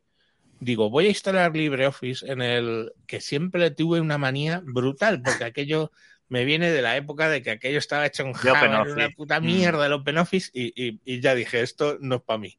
A Y mejor. arrancaba una hora arrancando, eso es una mierda. Y joder, me he puesto a usar LibreOffice y me podéis decir lo que sea, pero el primer programa que instalé en el Mac de, de Rafa cuando me llegó fue LibreOffice, tío. Digo, a tomar por el culo. Va muy bien en Linux. En, en, en el Mac, pues como todavía estoy ahí, no he podido utilizarlo y va genial. Y Mac para cuando tengo alguna cosa de Excel complicada que hacer, pues me la ha movido perfectamente. Mejor que. Una, una cosa que igual, que para mí sí que es un poco pesadilla, aunque al final mm, no sé cómo lo hacemos, pero se te queda en la cabeza y te vas acostumbrando, son los atajos de teclado. Es decir, Mm. cuando estás acostumbrado a utilizar atajos de teclado y vas moviéndote entre un sistema y otro, pues los atajos te van, te cambian un poco. Buen punto. Al final te acostumbras, pero es un detalle que creo que es importante. Buen punto. Mira, en Windows y en Windows y en Fedora, ¿vale? En Windows y en Linux uso en Windows de toda la vida de Dios pulsar la tecla Windows y escribir lo que quiero lanzar. abrir Excel, no me pongo a buscar el icono, no sé qué. Toda esta gente que tiene las pantallas de- llenas de iconos o unos menús que te cagas en el Windows. eh, Me da igual, el menú que hay es tecla Windows, ex intro y sale el Excel. Ahora va por culo. Y en Linux hago lo mismo con la tecla Windows, eh, la tecla Linux. Pero ahora, me cago la sota de bastos. Con el teclado del Mac. El teclado. Le, le has dado con el Qué teclado. misterioso al ha quedado todo. Oye, pero es curioso porque le he dado con el cable, no le he dado con el dedo. O sea, eh, Pero, pero ha quedado bien, ha quedado bien. Estabas, como va parecía que lo cargado, no. Parecía que iba a saltar por la pantalla el teclado. como va a cargar, como va a cargar, eh, como va cargando, pues debe ser que Pero- genera un campo eléctrico que simula el dedo. Bueno, Está enseñando el tecla, un el, teclado de el Mac. teclado de Mac, que tiene lo de la tecla command, Comando. comando. Bueno, por la tecla comando no, abre, no me permite hacer eso. No me permite hacer eso. Tiene una tecla por arriba, que es F4, que tú le das y te sale allí los, los iconitos y entonces ya puedes escribir ahí. Y con, Y si con- no, con- con comando, con comando y espacio no hace como en comando iOS que sí espacio, que te Javier, permite buscar. Comando, me comando cago en la buscar. Comando y espacio son dos Sí. teclas. La Ya, tecla ya, Windows es sí. una tecla. La tecla Eh, Linux vale. es una tecla. Vale, vale. Eso vale, me tiene sí. muy cabreado. Se está Bueno, te digo una cosa. Se llama tecla meta. Se llama tecla meta. Mete. Bueno, pues la tecla meta esa, tú le das. Puedes cambiar la posición de las teclas, ¿vale? En Mac te vas a la configuración y le dices en qué posición y puedes poner la command donde está la control y la control donde está el alt y el alt donde está el command, ¿vale? Que lo puedes cambiar y entonces es más Windows. Lo que pasa Pues que en sí, cuanto toques lío. otro Mac, y cuando toques otro Mac va a decir las teclas no están. Pues, pues cogí el teclado de. Cogí un teclado de la basura, literal. De la basura de mi empresa. De estos que es este de aluminio de. de, de- sí, ese, el de, el de aluminio de Microsoft, digo de Microsoft, coño, de Apple, y lo uso ahora en el Linux y lo uso en Windows y lo uso. Y toda la mierda es que, que se me va el dedo al command en vez de al alter para poner la arroba, por ejemplo, y la lío un poco parda a veces. Pero mm, no ese es el Bueno, tema. yo, yo, yo he de decir, El tema es que el para disparar aplicaciones mm, tengo que acostumbrarme a que ya no es una sola tecla, tengo que poner dos y eso me Tiene- tiene ¿Tiene la tecla suprimir o no? el que el, el- Porque Sí, los el portátiles no la tiene. El extendido sí. Vale. Este sí tiene el delete, sí borrar tiene. para allá y borrar para el otro lado. O tiene Vale, los dos vale. borrar. Tienes. Porque lo- Te- te- eso sí, tiene una tecla curiosa porque tiene la tecla de Sí, ahí que sí no hace nada. Bueno, sí, saca un, un ahí. Pero sí, bueno, y luego tiene algunas El- teclas que el no. El Edge del Mac moderno para lo único que sirve, dicho por el gurú de diseño gráfico de la empresa en la que estoy ahora mismo, para lo único que sirve es para abrir la bandeja del CD y si no lo tienes, para echar los CDs virtuales del, del Adobe o del Photoshop que, que tiene por ahí en un disco en un disco externo. Así que los que usáis ISOs y las montáis, ojito con eso, que os quedáis sin programa. Pues mira, dice Jorge Lama, también puedes usar Synapse, eh, Synapse en Linux, que por defecto también es control espacio para buscar la aplicación. Pero ¿para qué? Si yo, si, si yo le doy a la tecla Linux y me sale en, en- en la caja de búsqueda, en Fedora funciona, en Ubuntu también. Yo, es que, o sea, a mí lo de ir por los iconitos buscando el menú, a ver, eso yo hace siglos que no lo hago, es spam. Tecla Windows, pongo lo que quiero ejecutar, intro, y a la correr. Eso, eso, y y eso, claro, eso me ha hecho que por lo menos el paso de Windows a Linux, que unos días estoy con Windows, otros días con Linux, pues me es fácil porque siempre le doy ahí, pongo lo que quiero arrancar y a correr. En el Mac me va, no sé que me va a dar un poco más de, de, latilla. Pero vamos, a, lo que yo voy es que el software siempre procuro, eh, yo no soy de buscar el software nativo de cada plataforma, sino ir al, al común. Por ejemplo, mi editor de vídeo es Caden Live en Linux, en Windows y creo que en Mac no, no lo he visto todavía si existe, pero bueno, como viene el iMovie me tendré que hacer con él. Pero, pero por ejemplo, es eso. Y, y el, y lo- el, libre- el LibreOffice ha sido eh, mi descubrimiento de, de este mes en, en Linux. Que joder, Ya, pues tenía, y- lo decía Moisés, que tenía ahí el rollo de. Y, te- y no de- sé si te has fijado que tiene el, que tiene de, de manera, bueno, ya no ya más o menos beta, tiene la, también la interfaz de cinta de, de Microsoft Office.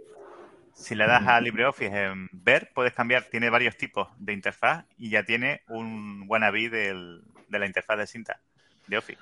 Sin embargo, en el Linux que le he configurado para mi hija, claro, como ella no tiene esa costumbre, pues, pues, no le he puesto genome puro y duro, le he puesto, eh, ¿cómo es esto? Eh, Es que, ¿cómo se llama eso que es? Budgie, Cinnamon. No, no, Cinnamon, Cinnamon. Le he puesto Cinnamon porque eh, eso sí que tiene su iconito abajo que le da y sus menús y sus cosas, pues ahí a la, ella que se apañe. Pero yo con todo, cuando la estaba configurando, le daba la tecla, pues y ponía. Y, y eso, porque- digo eso porque viene Antonio y dice, ¿te, te, te mola Genome, Javier? Digo, pues sí, me mola Genome. Pero Cuantas menos mierdas haya, mejor. Mira, y de hecho la gente, yo lo he visto gente que, que se curra con Genome, que curra con Genome y tiene lo de, le pone una extensión para que tener el de minimizar, maximizar y el de y el otro, ¿no? Los botoncitos, que el Genome pelado no los tiene. Y yo es que no lo, no lo, no lo, no lo, no lo uso. ¿Qué vas con el Porque- de teclado? ¿Eh? Con el atajo No. de teclado. porque le doy al botón de al botón del del, del de las pantallas y ya directamente pum, con el ratón cambio de una ventana a otra o cuando la quiero realmente minimizar le das botón derecho sobre la barra y pones ocultar y pum, ala, ocultas la aplicación y es como si la has minimizado o sea que Sí. no sé yo es que yo- No, eh, está bien, o sea, un enfoque muy minimalista que le han criticado mucho, pero es verdad que ellos son en plan. Eh, minimizar para qué? Para ver el escritorio. Te hemos quitado el escritorio también, poder poner iconos en el escritorio. Así que, ¿qué Sí. vas a mirar en el escritorio? No minimice. pero es Claro. verdad que al final, pues te quita, te quita, te ahorra no, pero tiempo. pero que en, Eh, en- sí, pero en otra Windows- cosa que han quitado también, ¿vale? Y que, y que ya es más truculenta, es que no existe dentro del API de Nome, desde Mm. Nome 3, no existen los cuadros de diálogo modales. Con lo cual, olvídate de obligar al usuario a hacer algo. ¿Vale? Esto es lo que hablábamos antes de directorio activo. Tú en Windows puedes obligar a un usuario a que si no hace algo en un cuadro de diálogo, en un cuadro modal, eh, no se mueva de ahí. Tío, ¿Pero qué no pasa? Sé, no sé ponerte ¿Y el el ejemplo, pero juraría que yo he arrancado alguna aplicación que me lanza una ventana y si quiero y si tengo y si quiero volver a la ventana anterior mm, tengo que contestar lo que me está preguntando. sí, ¿eh? dentro, no, no te puedo decir de exactamente con cuál ha sido. Dentro de la aplicación sí tienes cuadros modales, Claro. pero no tienes un- una ventana modal de sistema, una aplicación modal. ah, Que- joder, que- pero eso, que no te eso- permita sa- salir a otra, a otra aplicación, quieres decir tú. ya, ya, pero eso- Efectivamente. eso, eso se sigue usando en algún sitio, tío, porque yo es que hace siglos que no me encuentro con nada parecido. Eh, pues eh, en, en Windows, esto forma parte del API de. Sí, sí, que forme la- del API, vale, pero que lo estén usando alguien. Y yo últimamente me haya encontrado con una cosa que sea una modal de Windows que hasta que no contesto eso no puedo salir a otra aplicación, te juro Pues- por lo más sagrado Pues que no mira, una, una GPO, una GPO que tenemos que comprueba y está hecho y es moderna, está hecha en PowerShell, eh, que comprueba si el disco duro está cifrado y si no, hasta que no das tu consentimiento y metes el, el pin, no te deja hacer nada más. No sé, tío, es un poco rebuscado. Yo ya te digo A que ver, es un poco rebuscado, pero, pero cuando tienes usuarios que hay que, que hay que domesticar a fuerza de, del art, pues Ah, oye. mira, dice, dice para lo del Mac, entiendo, es que no lo había entendido bien el, el comentario, dice Antonio. Esquina activa y te haces pose. Y no lo había entendido porque luego pone coma, genome es grande, porque está contestando dos cosas. Yo, en, eh, efectivamente, lo como lo he resuelto en el Mac ha sido poniendo una esquina activa para que me lance el expose. Y así ya. Pero ya tengo que mover el ratón y a mí se me va el dedo al, al, cont- al command y no hace nada, ¿verdad? Si no hace nada. Pues a ver si me acostumbro al command. Al command espacio tendrás que hacer. Sí, me Sí. tendré que El acostumbrar. equivalente, el equivalente del Spotlight, de eso que dices de Command Espacio, eh, dentro de las Power Toys, que hablábamos el otro día, de las Power Toys de Windows, hay una que se llama Power Toys Run. Y es precisamente eso mismo. Te hace un, un, un oscuro en el escritorio, te saca una barrita arriba y tú escribes y te va ofreciendo eh, según lo que encuentra. Es llevar al centro del escritorio lo mismo que sacarías con Windows Escribir o con No, con Windows R directamente te sale el cuadro de diálogo y escribes el ejecutable. Pues una, una de las cosas que, que sí que he visto yo, eh, porque yo cuando como muchas cosas la- las uso, a, a veces me pongo en, plan escritorio con ellas, con el teléfono, con el, con el modo DeX o a veces sin, sin el modo DeX, directamente con el propio teléfono, con el, con el iPad y con tal, es que los, los atajos en Android, por ejemplo, en Linux y en, y en Windows suelen ser bastante similares. Lo de buscar y tal. En cambio, Menos la versión en español de Windows. Sí, Bueno, yo, es aparte, yo renuncié, vale. por eso he Este- renunciado este- a hablo, los shortcuts. hablo lo de, tío. hablo de los de sistema, hablo de los de sistema, no los de aplicación en concreto. Pero luego, pero en cambio en el en iOS y en, y en Mac es, es diferente. En iOS y en Mac hay cosas que te las tienes que ir que ir aprendiendo. El Windows S, el, el- o sea, el Command S, el hay, hay algunos troquillos que o te los sabes o, o- o no te pirula. Bueno, y el control C, control V no funciona igual. En, don- en- no, No sé si es funciona igual en Windows en español que en, eh, que en eh, por ejemplo, eh, mm, eh, eh, ya no me acuerdo qué comandos son, porque yo en el momento en, En, que me pongo... en- Linux el control C, control V no me funciona siempre. eh, no me funciona, de hecho, en el terminal. Y tengo que Sí, acordarme porque es mayúsculas, es mayúsculas, coma, Sí. eh, control. Pero vamos, creo que lo puedes Y- configurar, ¿eh? Bueno, en y una cosa la que- consola la puedes hacer lo que Sí, quieras. una cosa que en Linux me ha, me ha tocado las narices mucho tiempo con el tema del copiar y pegar, que creo que hace tiempo creo que lo han arreglado, pero era que eh, si cerrabas la aplicación de la cual habías copiado algo, desaparecía esa copia del portapapeles y no podías pegar lo que habías hecho. Algo que en Windows, claro, nunca pasaba y yo, feliz de mí, digo, ah, voy a copiar algo, voy a copiar esto para pasarlo a otra aplicación y ya que paso la cierro porque ya no le voy a usar más. Claro, la cierro y se me borra lo que había copiado del portapapeles. Digo, ¿qué? No sé si sigue pasando, pero hasta hace pocos años seguía pasando, digo. pero- Eso me pasa a mí con TeamViewer, que conecta a un cliente para bajarme los, los logs del, del programa, los, le hago el zip de los logs, lo que necesito, eh, copio, cierro la ventana del cliente, le doy a pegar y como el TeamViewer está cerrado, pues Claro, no- no, pego no nada. está a Me, me acaba de pasar una Claro. de. Me acaba de pasar una de Jaimito, pero de Jaimito, Jaimito total en Linux. Porque eh, tengo el HTOP para echar un vistazo a ver si realmente me consume mucho lo del restreamio.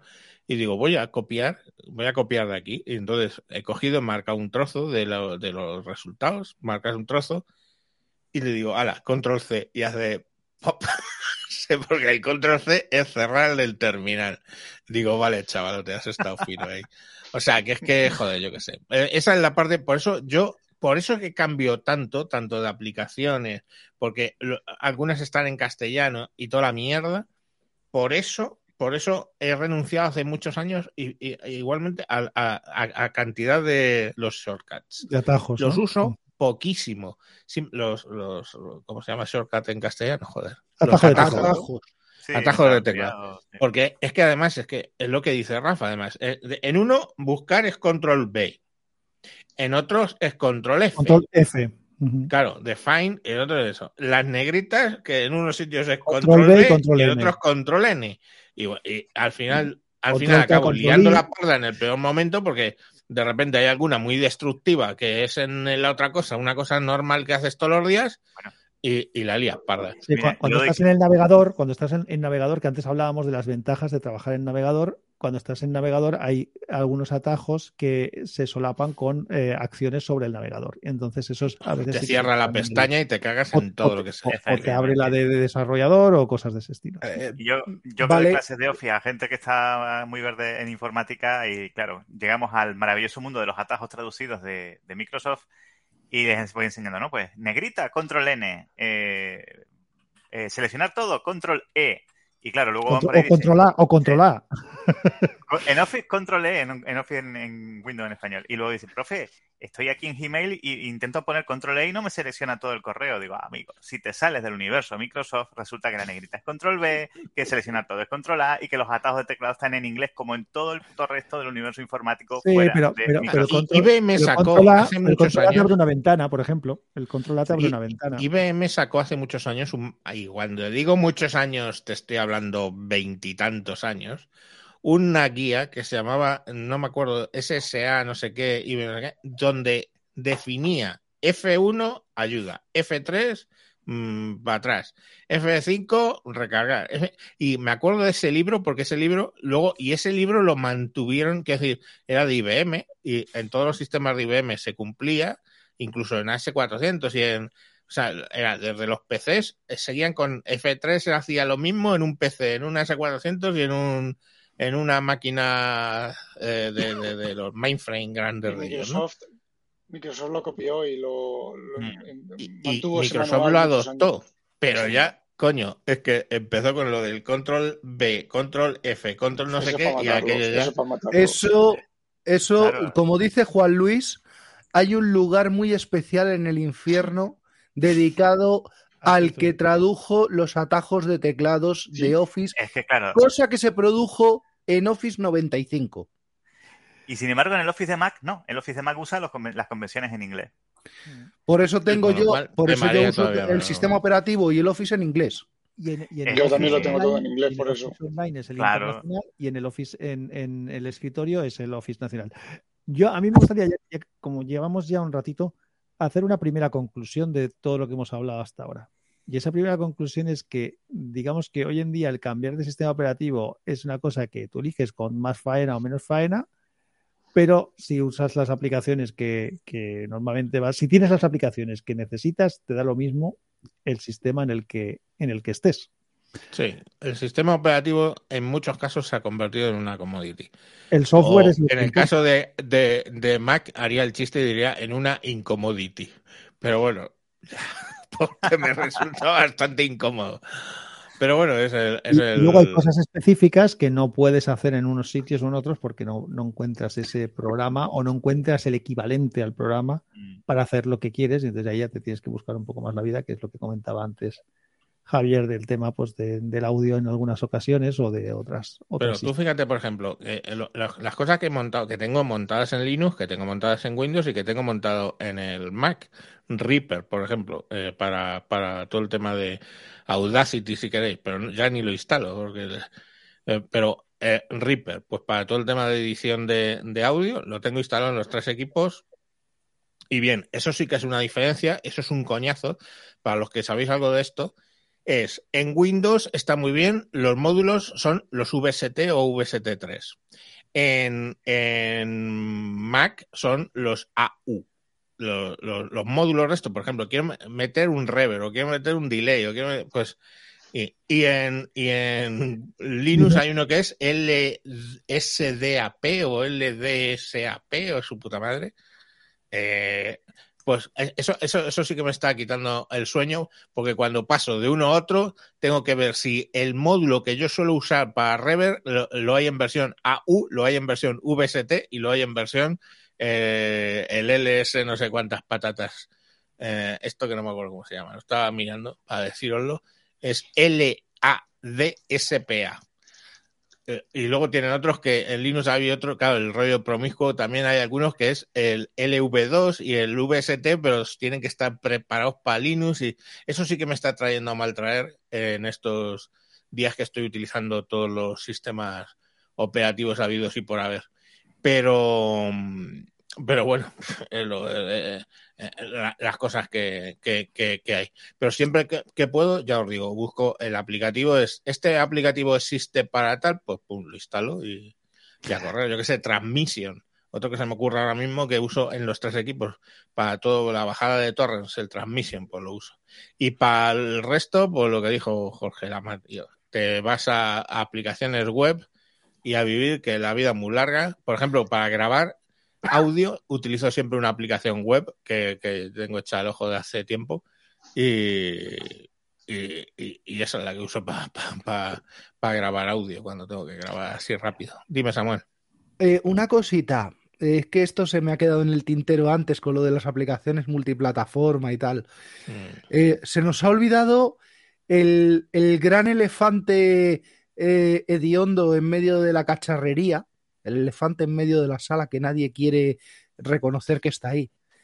Y es que mm, si hay una cosa que se puede ejecutar casi de la misma forma en ARM, en x86, en Windows, Linux, Mac, eh, va a ser eh, un binario de Java. Prohibido.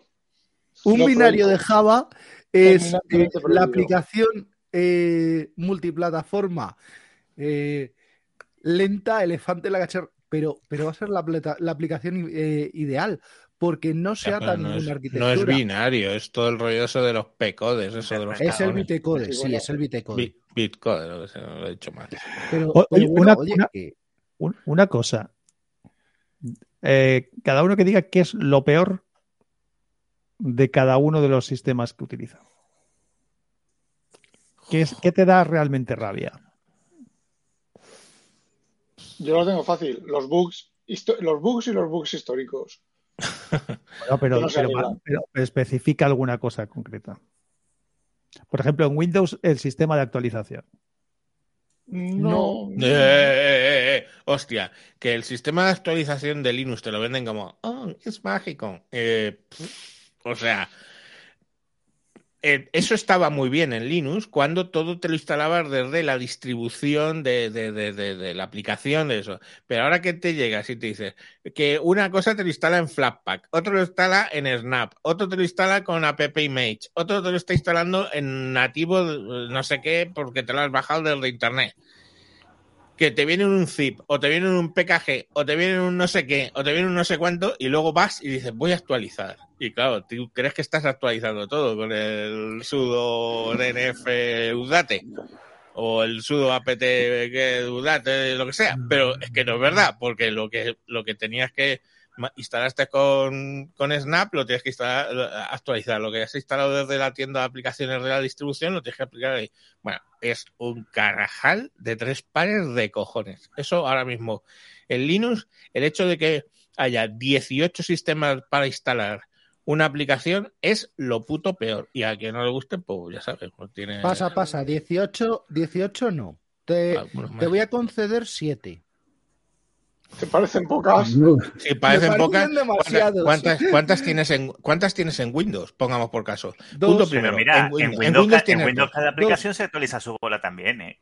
No hay un sistema unificado de No, paquetería. de es que eso es a más. Windows, como O sea, la tienda. mira, no, no, Si una un de puta madre. Una de puta madre. Espérate, una de puta madre. Me cojo y me bajo, entro en la web y me bajo Discord. Instalo Discord, me instalo la versión 0.16 o la 16, no me acuerdo cómo es. la 16. para- no sé si llevo un 0 delante o no. La 16 de Discord. De repente arranco un día Discord y me dice, eh, hay una versión nueva. Actualízala. Digo, pero. Y entonces. eh, vas a la tienda, no, porque no estás actualizando, no la puedes instalar, la tienes que desinstalar, tienes que volver a bajarla, pero no existe de donde te la has bajado, el, el, fl- el Flatpak no, exis- no existía en 17 todavía porque el repositorio no lo tiene.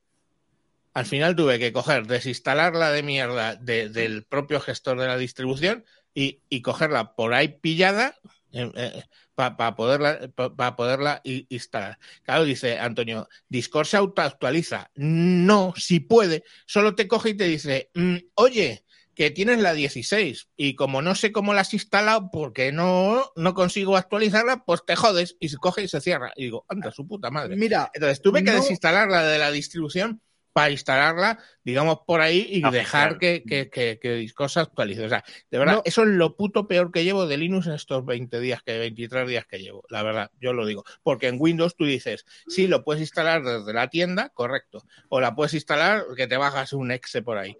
Pero casi siempre acaban en el centro de control de, de cuando tú pones desinstalar eh, eh, Windows, desinstalar y te salen ahí y las puedes desinstalar desde ahí sin mayor problema. Vale, las puedes actualizar, pero es que no hay siete, no hay siete putas formas de, de, de, de, de- de instalar aplicaciones, siete o diecisiete, que no sé las que sean. en, en Windows, en Windows hay dos formas, dejando la tienda aparte, que eso es otro mundo, hay No, dos pero Yo la formas. incluyo. Yo, vale, pues entonces hay tres, ¿vale? La primera es la que conocemos todos de toda la vida. Eh, MSI, Instant Shield, eh, como lo queramos llamar, eh, el, o el otro, o el Null Soft Installer, ¿vale? Que es la ejecución de un instalador. Vale. La otra forma eh, es la que, la, que, la que no le gusta a Rafa, la de la del supuesto modo desarrollador, la del Nugget. Entonces hay, otra más, porque el Nugget ahora hay otra cosa que se llama, no me acuerdo cómo se llama ahora, otra cosa de línea de comando, que se llama Windy. Sí, pero está derivada del así. Nugget. Ya, pero la misma mierda, porque luego no, la mitad de cosas actualizas y bueno, me callo. Efectivamente, y la tercera, y la tercera, la tercera sería la tienda. Vale, pues me parece, me parece muy bien. No, y, y hay el equivalente, eh, es lo que he hecho con Discord, el equivalente a lo que se llaman las, las que esas las usa bastante Vicente, las, las portables, ¿no? Que es que tú lo que Sí. coges es un puto directorio, pam, lo pones ahí, tienes la aplicación y eso lo, lo mismo lo llevas en una llave USB y se ejecuta ahí y hacer puñetas, ¿vale? Vale. Eso y, sería y es el la equivalente. propia aplicación que se actualiza, o, o no, pero bueno. Sí, sí. Eso sería el equivalente, el equivalente al, al sistema App Image que tanto eh, apoya eh, este atareado. Atareado. ¿Vale? Que es- son, son bastante, bastante. Mira, lo acaba de decir Antonio. Lo, son bastante, bastante buena idea. El problema es que hay muchas aplicaciones de Windows que no se pueden luego actualizar con un actualización eh, con un actualizador ordinario y sacarlo a, a un directorio. ¿Por qué? Porque hace muchas más cosas. ¿Cómo se sacaba eso? Pues con el Synapse de VMware creabas un paquete, un paquete ejecutable que contenía el entorno virtualizado de la aplicación. Que eso también es el abuelo de los contenedores en Del Windows. Docker, sí, eso estaba El abuelo del Docker en Windows. ¿Vale? Y eso es el Synapse. Y, y Citrix tenía también su, su app streamer, que es eh, lo mismo. Eh, Lo que pasa es que te lo enchufa desde un servidor. que en Mac, en Mac, que al final lo que lleva por debajo es un Unis, eh, le pasa tres cuartos de lo mismo. Pues es que ahí viene. O hay cosas que van en un PKG. Hay cosas y, y ese PKG hay veces te genera la aplicación en un directorio. Hay otros PKG que te genera la aplicación en, aplica- en aplicaciones. Luego tienen lo que son los DMG, que es arrastras así el icono a aplicaciones y se instala. Y, y bueno, pues hay tres o cuatro formas de, instalar. Pero el puto descontrol que tiene Linux, en mi opinión, ¿eh? y a lo mejor viene pues que, joder, es que este tío usó Linux varias veces sueltas por ahí, conoce algunos Unix, pero este Linux Linux lo ha usado lo más seguido, esta vez de, de, un, de un mes. ¿De qué está hablando? Bueno, pues yo hablo de lo que siento y lo que encuentro. Y lo que siento y lo que encuentro es que es un carajal el tema de, de instalaciones en Linux que, mm, que, madre mía. Pero bueno, mucho estamos parando en Linux, que no era un poco el tema Yo de hoy, con, pero bueno. con, con Ubuntu recuerdo, instalando la tienda de aplicaciones de Nome, poder manejar desde la tienda de aplicaciones de Nome los dev, los snap y los flatpak. Las aplicaciones de los tres me salían en la tienda Es que de ahí Ubuntu, ahí- ahí Ubuntu hizo la, ca- la cagada o no, cada cual que opine, de que antes eran todas aplicaciones nativas, digamos, de la distribución que se instalaban, y ahora le das y de repente te salen dos, au- dos Audacity. Uno nativo y otro de Snap. Y Sí. a la ponte a elegir. Eh, Rafa, Pon el último comentario de Antonio, que le voy a dar caña. No, dice Antonio, no, es te- te pases, descontrol, no te pases. no es descontrol, es libertad de opciones. Eh, La Antonio, eterna cuestión. sería libertad de opciones si tú decidieras qué instalar, o sea, decidieras cómo actualizar. Pero si tú, cada puta mierda de developer desarrolla su puto mierda de sistema de, de instalación y tienes que pasar por el aro de cómo ese puto developer quiera instalarse, actualizarse la aplicación, no es libertad de opciones, Mira, es Discord, pasar por el aro.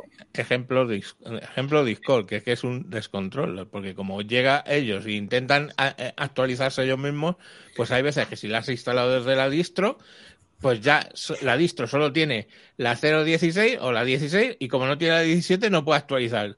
No, te dice, no, ya está actualizado, porque yo le daba, le digo, venga, va, actualiza, actualiza, Udate, no sé qué, Udate DNF, eh, Discord. Y decía, no, no, está, está todo bien. Y, y intentabas Eh, arrancar el Discord, te decía, si, por el, aquí se va si el paquete no viene de la gente de Discord, sino, sino Manuel Caballero que se cocinó ahí su paquete, pues cuando pues se actualizará cuando Manuel Caballero decide actualizar el paquete. No Manuel mejor- Caballero, tío, es, es Fedora, Fedora Organization, tío. Que... A ver, Samuel. Sí. Mira, esto eh, os va, os va a, a taladrar un poquito. Eh, ¿Sabéis qué tipo de aplicaciones no tienen este tipo de problemas? Esos son problemas del primer mundo, al lado de una aplicación de tipo, eh, eh, ¿cómo se llama? De tipo Electron, ¿vale? ¿Por qué? Porque tú en el Electron instalas el, el marco y es lo único que instalas, el marco de ejecución de aplicación. El resto, el contenido, sea eh, Disashop, sea, eh, que era la aplicación que tenía yo para las recargas telefónicas, sea Discord, sea Valena Etcher, sea lo que sea que está embebido ahí dentro, como depende de un servidor externo, tú no lo tocas, tú no lo ves, no lo tienes instalado en local. Con lo cual, te vas a tirar 100 años con el mismo marco de ejecución, y si no, que se lo digan a, a Rafa con su Sulrunner, que el Sulrunner lo que vas a, lo que vas a actualizar es el contenido, lo que, lo que está en el servidor, no lo que está en el cliente. Sí, bueno, en ¿Y eso? caso está, en- está en el cliente igual, pero sí, este, podría estar en el servidor. Eh, la cosa es, Sam, la cosa es eso sería, sería, estaría muy bien si dependiera del sistema operativo. Si no tuvieras que instalar, te instalas eh, Discord, su entorno de ejecución y su entorno virtualizado, su, su, contenedor. Te instalas no sé qué otro contenedor, te instalas no sé qué otro contenedor, tal. Esas son las aplicaciones de, por ejemplo, de Edge o de Chrome, que tú un- una página web la puedes conver- convertir en aplicación y estás usando el motor de Chrome, pero estás usando el mismo motor y entonces cuando la aplicación se actualiza, la página web, porque se descarga, se queda guardada en disco como si fueran páginas web guardadas en disco y cuando arrancas y ejecutas otra vez, el- la el- las cachés de internet y del propio motor, de tal, pero estás usando Chrome. No estás usando una instancia completa de Chrome para, eh, para, mm, para el, el- el Discord, otra instancia completa de Chrome para no sé qué, otra instancia completa de Chrome para no sé cuánto, Al y final- luego resulta que para la, la otra aplicación, yo qué sé, para el, el Slack, no es Chrome, es Edge o es eh, Safari. Vale, siete, siete motores de navegador web para siete aplicaciones. No. Le das, la cargas todo en tu, en tu mismo navegador y le das crear acceso directo, que se cargue como Exacto. ventanita y web app. Y, y- como dice Antonio, dice, Exacto. pagas el precio de que, ocupa, de que ocupa mucho espacio. Exacto. Bueno, sí, eso no, es, eso estaba hablando de Flatpak y. Snap. Sí, Flag, Flatpak eh, dice, Sí. no, si son sandboxing como las aplicaciones de la Mac Store. Em, pero dice, claro, dice, en- te vas con todas las dependencias encapsuladas y dice, eso sí, pagas el precio que ocupan mucho espacio. Claro, es que tienes la misma DD, vamos, perdón, DDL, la misma librería eh, en, en 18 Flatpaks. Y Eh, claro, Una cosa, el sandboxing de, de Apple y el sandboxing de Microsoft, ¿vale? De las aplicaciones de la tienda, no va nada adentro. Es eh, un conjunto virtualizado, pero no es, a ver, no es el, no es un sistema operativo completo o el, o el entorno de ejecución completo. Simplemente hay, con ayuda del microprocesador, hay una barrera de separación, tanto en las llamadas del API que se comprueban que no haga llamadas de API incorrectas, eh, y que eh, eh, básicamente es una aplicación, lo voy a decir porque es el que, el que es el de Win32, las aplicaciones Metro y las aplicaciones PWA y tal de la tienda y las aplicaciones de la tienda nativas se ejecutan en un entorno virtualizado, pero la única virtualización que se ejecuta ahí es que cuando se, se verifica que esa aplicación, cuando se instala o cuando Microsoft te la pone en la tienda, no está haciendo llamadas prohibidas ni llamadas raras al API. Y las aplicaciones Metro usan un subconjunto de Win32 en una librería, pero al final, al final lo que se está ejecutando es una aplicación Win32 eh, al lado de la otra. O sea, tú tienes una aplicación que te has instalado tú que te has bajado tú de Internet y utiliza las llamadas a las DLL de Win32, que son las mismas llamadas de DLL de Win32. No hay dos juegos diferentes de DLL de Win32 como en las Flatpak o las que sean, que es, digamos, que casi una, casi, casi, casi una máquina virtual completa. Esa es la diferencia. No, no, no, no te, no te confundas. No, no son completas. Usan, tiran de algunas que, que asumen que son comunes, pero sí que, pero, eh, pero sí que eh, tienen muchas duplicadas. A Eso- ver, os, os adelanto cómo funciona, ¿vale? Tanto Snap como Flatpak eh, funcionan con el mismo mecanismo del chroot de hace unos años y por extensión con el mismo mecanismo de Docker. ¿Vale? Entonces, ¿qué es lo que tienes? Tienes un demonio, el de Flatpak o el de Snap. ¿Vale? O el del XC o el del XD, el, el demonio que os dé la, la gana. Eh, lo que hay por debajo es una llamada, un subconjunto de llamadas al sistema operativo que están permitidas y un, eh, una serie de puntos de montaje que están permitidos. Vale, ¿dónde tenemos algo parecido? En WSL1. ¿Vale? En WSL1 eh, es, lo mismo, tenemos una serie de, llamadas traducidas, tenemos unos puntos de montaje y tenemos unos accesos. ¿Vale? Con, con Snap, con Flatpak, ¿qué es lo que hace? Eh, pues el demonio de, Snap o el demonio de Flatpak eh, te van a enmascarar las llamadas a cada una de las librerías, comprobando si están primero en local, en su paquete local, eh, provocando la llamada a ese paquete local en lugar de la llamada a la librería del sistema. Por eso, por eso es mm, pan para hoy y hambre para mañana, porque mm, pongamos que eh, yo me he instalado un Flatpak o un Snap eh, que ya no está mantenido. Que ya no está mantenido. Eso, ¿qué es lo que va a pasar? Que voy a llamar probablemente a una, a una DLL eh, obsoleta o con eh, riesgo de desbordamiento o con, o con, lo, o con lo que sea.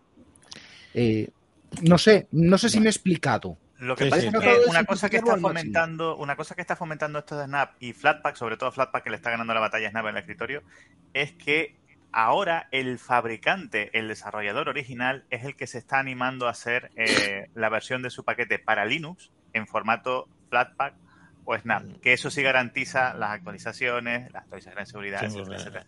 Esa- es otra, ¿eh? que Es que como ahora... imagínate, Spotify, que, que- que todavía mantienen, pero tenía la versión .dev para los Ubuntu, la versión RPM para los tal, tienen el Snap que funciona en los dos, y también hay un Flatpak, aunque no es oficial, que también funciona en los dos, pero el Snap funciona también en los es, trivial poner tanto Flatpak como Snap en Fedora o en, Ubuntu. Sí, porque Fedora va con RPM y, y- y no sé por qué hay cantidad de software por ahí que va en punto .dev y se supone que hay una cosa que se llama Alien o algo así para, para hacer la conversión y va como el culo. Bueno, niños, os tengo que dejar porque tenemos que tengo que ir a hacer cosas del 1.0. Eh, creo que hemos hablado bastante de, de muchos sistemas operativos y, y de lo que supone ¡Móviles! cambiarse. Sí, no hemos hablado de móviles. Bueno, día. eh, otro día podemos hablar de móviles. Gracias a los que nos habéis seguido. Eh, de hoy en 15 días volveremos, pero ya he hecho tres programas, tres con Linux, los dos programas de este mes de febrero más un Mint Tablet de ayer. Muy bien, no ha petado, no ha explotado, no ha hecho nada. Me he grabado dos mayón en 10 minutos, que ahora sabéis que va en vídeo también. Y no ha explotado, no me ha dado. Bien, muchas gracias Linux, adiós Linux. Y ya el próximo, el próximo, el próximo programa ya será con Mac y pegaré un petardo y me cagaré en todo y pondré lo de ¡Oh, pero es mágico! Y me enfadaré. Así que no lo perdáis porque no sé qué tema traeremos dentro de 15 días, pero va, pero va, va a traer salsa. Y bueno, recordaros que podéis entrar en sospechosos habituales, podéis eh, se- seguirlo en, en eh, Apple Podcast, en Google Podcast, en Spotify, en Evox, o si no, pues en vuestro podcast favorito con feedpress.me barra sospechosos habituales. Sin más, os dejamos con nuestra bonita sintonía. Un saludo y hasta próximos capítulos. Adiós. Watermelon Man. Watermelon Man. Watermelon Man.